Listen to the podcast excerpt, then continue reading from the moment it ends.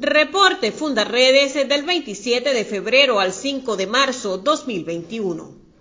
Fundaredes presentó su balance de la curva de la violencia correspondiente al mes de febrero, donde destaca el reconocimiento del Estado venezolano sobre la presencia de las disidencias de las FARC y la guerrilla del ELN actuando de manera violenta en Venezuela. Ello se refleja en las actas oficiales que han levantado los cuerpos de seguridad tras una serie de enfrentamientos, siete en total, ocurridos en los estados Apure, Amazonas y Bolívar contra estos grupos armados, que dejan un saldo de 10 guerrilleros abatidos en combate.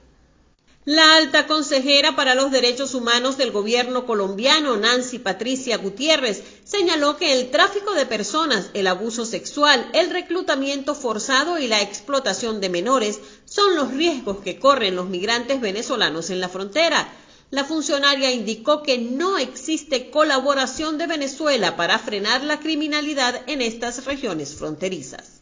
Fundaredes logró incidir para frenar la extorsión que cometen funcionarios de los cuerpos de seguridad del Estado en cooperación con grupos armados irregulares contra migrantes y transportistas que circulan por las carreteras venezolanas. Tras las denuncias formuladas ante la Fiscalía del Ministerio Público y la Defensoría del Pueblo, Altos funcionarios gubernamentales se vieron forzados a reconocer la existencia de esta práctica perversa que se mantiene vigente en los cientos de puntos de control ubicados en las rutas que conducen hacia la frontera. El llamado a clases no podría ser acatado por el sector educativo venezolano, según lo expresado por diversas organizaciones gremiales y patronales en toda Venezuela. La encuestadora Mega Análisis reveló que el 81.3% de los venezolanos no apoya el retorno a clases presenciales en escuelas y liceos anunciado por el Estado señala que múltiples problemas como el transporte, la falta de efectivo, la falta de equipos de bioseguridad y el abandono de las instalaciones constituyen los principales obstáculos para retomar las clases presenciales. Fundaredes reafirmó su compromiso con la capacitación al ofrecer un taller de formación para más de 30 nuevos activistas por los derechos humanos en el estado Táchira, quienes se incorporan a diversas actividades para promover y defender los derechos humanos en esta entidad. En Apure, durante un enfrentamiento con efectivos militares venezolanos, resultó muerto Arley de Jesús Castro Betancur, comandante de las Fuerzas Armadas Revolucionarias de Colombia, FARC, quien operaba en la profundidad del río Caribe, en el Orza, capital del municipio Rómulo Gallegos. El portal Infobae publicó el testimonio de habitantes de la zona que señalan que en este sector del río Capanaparo el control lo tienen las Fuerzas Armadas Revolucionarias de Colombia o disidencias, como también les llaman. Ahora, es cierto que el Ejército de Liberación Nacional, ELN, está tratando de retar a las FARC para que se vayan de los territorios que controlan para ellos ocuparlos.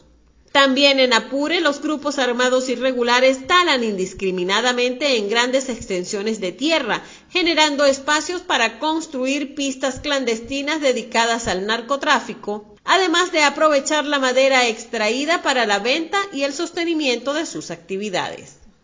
En Táchira, el grupo guerrillero venezolano Frente Bolivariano de Liberación instaló un peaje alterno al de la Guardia Nacional en Punta de Piedra, donde cobran a los migrantes 10 dólares para permitirles el paso por el puente sobre el río Caparo, que separa al Táchira de Barinas. En Falcón, el equipo de Fundarredes denunció ante la Defensoría del Pueblo la contaminación ambiental que produce a las comunidades aledañas el polvillo producto de fallas en los hornos y filtros de la cementera Invesemen, en Cumarebo, lo que ha forzado a las autoridades a solicitar a la empresa corregir la situación so pena de la apertura de una investigación ante el Ministerio del Ambiente. En Bolívar, comunidades indígenas de la cuenca del río Alto Erebato, Caura y Bajo Caura en los municipios Cedeño y Sucre denunciaron contaminación de sus territorios por la minería ilegal en sus ríos, según la organización KPKP, tras precisar que diferentes estudios han demostrado que en la zona existe un alto contenido de mercurio, tanto en los humanos como en los peces carnívoros como la guabina, que son la dieta preferida durante el embarazo según la costumbre en la cultura yecuana. El portal Mercurio, una huella en la selva, publicó el testimonio de un transportista del estado Bolívar, quien señaló que el mercurio se comercializa envasado en botellas de plástico, sin que importe la legislación existente ni los convenios internacionales. Las explotaciones del arco minero perjudican el 80% de las reservas de agua dulce en Venezuela. Comparte, ayudemos a vencer la censura en Venezuela. Consulta esta y otras informaciones en nuestro portal www.fundaredes.org.